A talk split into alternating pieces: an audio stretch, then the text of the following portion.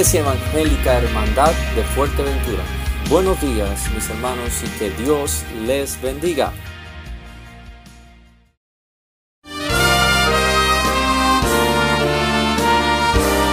Presentamos La Buena Semilla, una reflexión para cada día del año.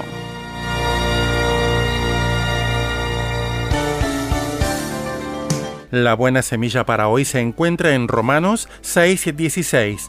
Si os sometéis a alguien como esclavos para obedecerle, sois esclavos de aquel a quien obedecéis, sea del pecado para muerte o sea de la obediencia para justicia. Y en Juan 8:36, si el Hijo de Dios os libertare, seréis verdaderamente libres. La reflexión de hoy se titula ¿Quién es su maestro? Recuerdo a aquel compañero de servicio militar en una jornada de vacunación. Apareció con el pecho desnudo y un impresionante tatuaje. Ni Dios ni amo. Pero todos sabían hasta qué punto estaba atado al alcohol y a la inmoralidad. Muchas personas cometen el error de creer que pueden disponer de sí mismas libremente y que no están bajo ninguna influencia. Ser un esclavo significa obedecer a una adicción, ceder a una tentación cada vez que se presenta. El hombre, desde que fue echado del paraíso tras haber desobedecido, está bajo el dominio del diablo, bajo el poder de las tinieblas.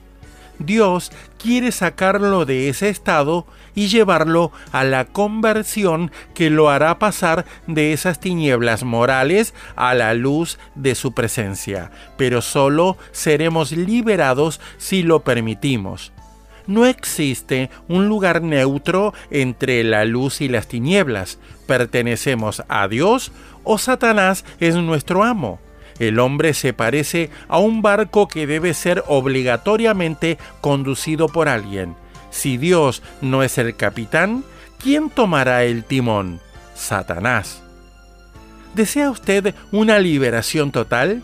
Escoja a Jesucristo como Dios y Maestro. La verdadera libertad es creer en Él y servirle los creyentes de Tesalónica se habían convertido de los ídolos a Dios para servir al Dios vivo y verdadero y esperar de los cielos a su Hijo, al cual resucitó de los muertos, a Jesús, quien nos libra de la ira venidera. Esto dice en primera a los tesalonicenses capítulo 1 versos 9 y 10. Para escuchar este y otros programas, le invitamos que visite nuestra página web en labuenasemilla.com.ar.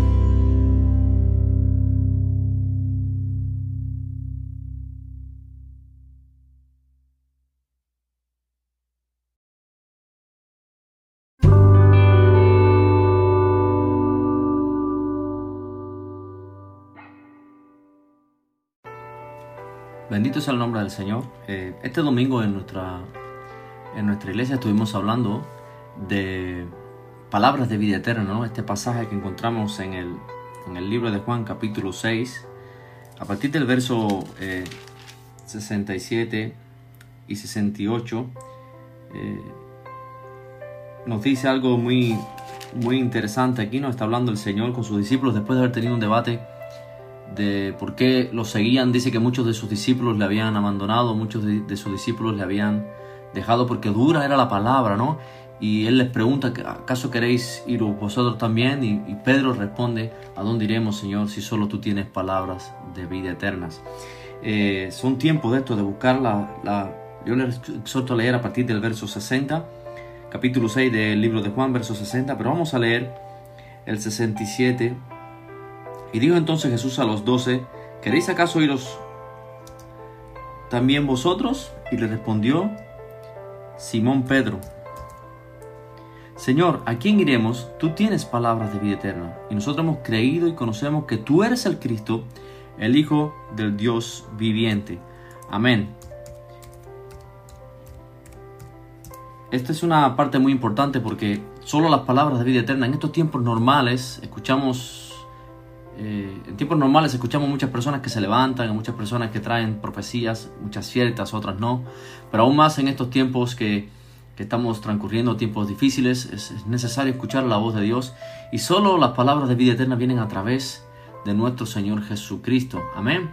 Y hay una cosa aquí muy importante que Pedro confiesa y nosotros hemos creído y conocemos que tú eres el Cristo, el Hijo del Dios viviente. No es cualquier persona, no es un profeta, no es un antiguo, no es Pablo, no es Pedro, es mismo Jesús hablando a sus discípulos, palabras que han quedado para nosotros de que estas palabras son de vida eterna. Este mismo Jesús ya era anunciado, ¿no? Desde la antigüedad. Para confirmar esto vamos al libro de Isaías 9, 6, 7 y nos habla de, de la venida del Señor. Amén. Si buscamos en el libro de Isaías capítulo 9, versos 6 y 7, dice así.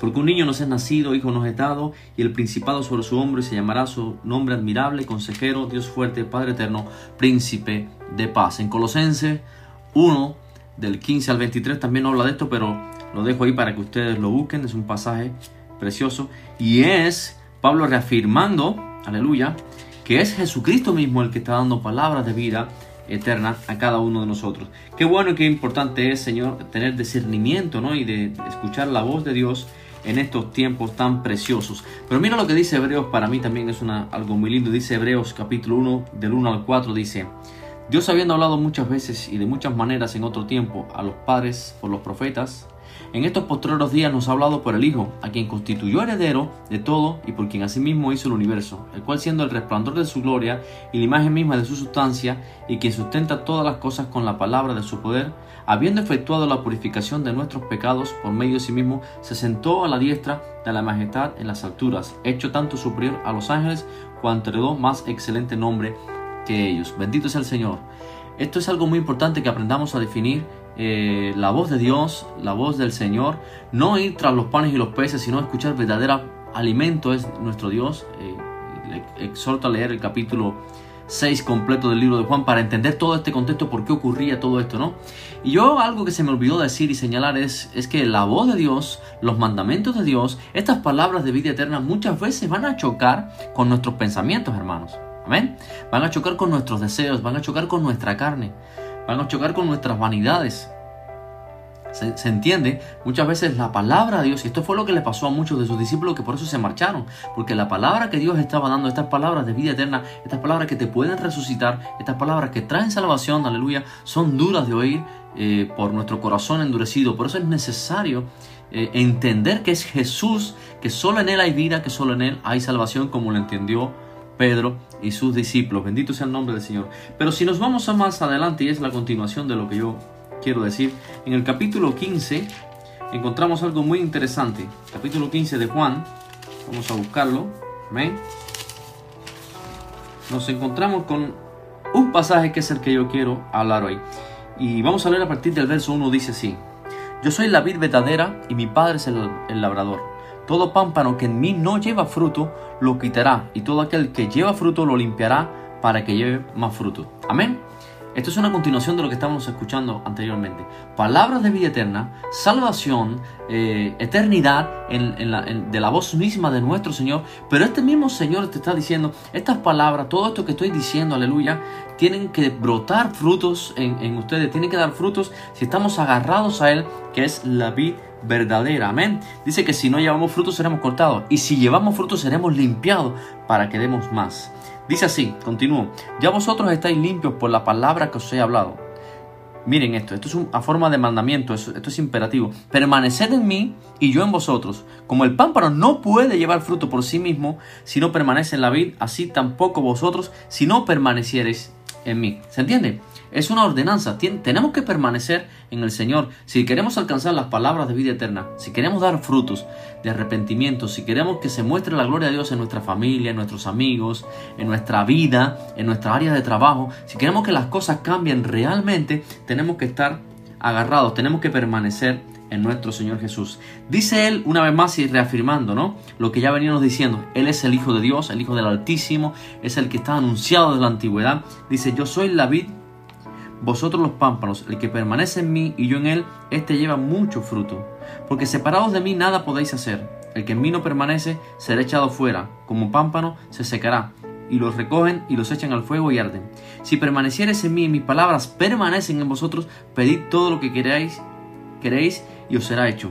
En esto es glorificado mi Padre, en que llevéis mucho fruto y seáis mis discípulos. Sabemos lo que entiende ser discípulos de Dios, ¿no? Ese mandamiento que tenemos en, en Juan 28, 20, ir por todas las naciones y hacer discípulos. Amén. Ser discípulo es seguir los pasos del Maestro, es obedecer y seguir eh, lo que, los mandamientos de nuestro Señor Jesucristo. Esto es muy importante, permanecer en Él. Como el Padre me ha amado, así también yo he amado. Permaneced una vez más en mi amor.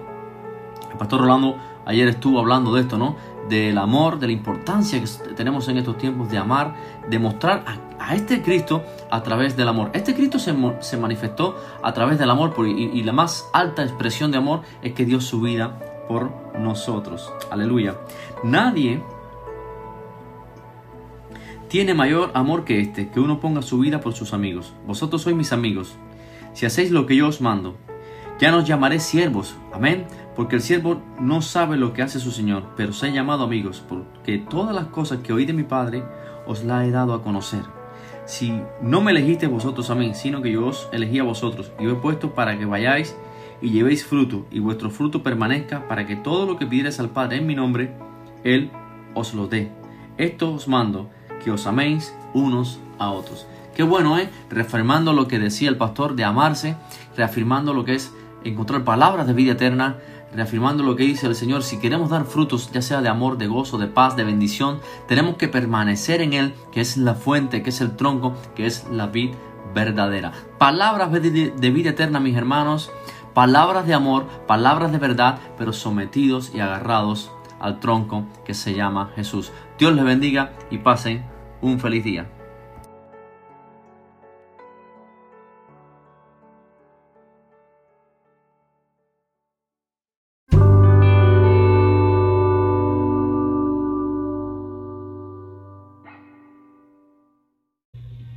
Amén, mis hermanos, Dios les bendiga. Eh, esto ha sido todo por hoy. Espero que haya sido de buen provecho para cada uno de nosotros. Somos Iglesia Evangélica Hermandad de Fuerteventura. Continúen con el gozo, no olviden de darle like, me gusta y compartir en las redes para que otros puedan conocer la verdad del Señor. Dios les bendiga y pasen un lindo día.